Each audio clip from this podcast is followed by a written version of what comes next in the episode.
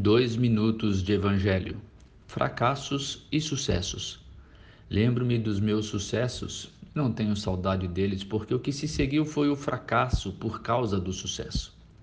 Mas o tempo de fracasso se transformou naquilo que viria a ser o verdadeiro sucesso, que não depende de aplausos nem de reconhecimentos.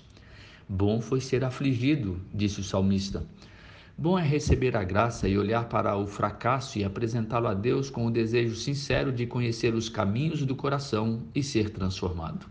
O sucesso, assim recebido, pode obscurecer a mente e tem o poder de se transformar em orgulho e, pior ainda, em arrogância e presunção. O caminho deste sucesso será inevitavelmente o fracasso, mesmo que ele não seja percebido pelos outros a alma conhecerá a realidade íntima do fracasso. Com Cristo, não existem fracassos e nem sucessos. Existem experiências, circunstâncias, momentos de vitórias e derrotas. Mas caminhando com Cristo, o sucesso não é medido pela régua humana e os fracassos são sempre transformados em vitória.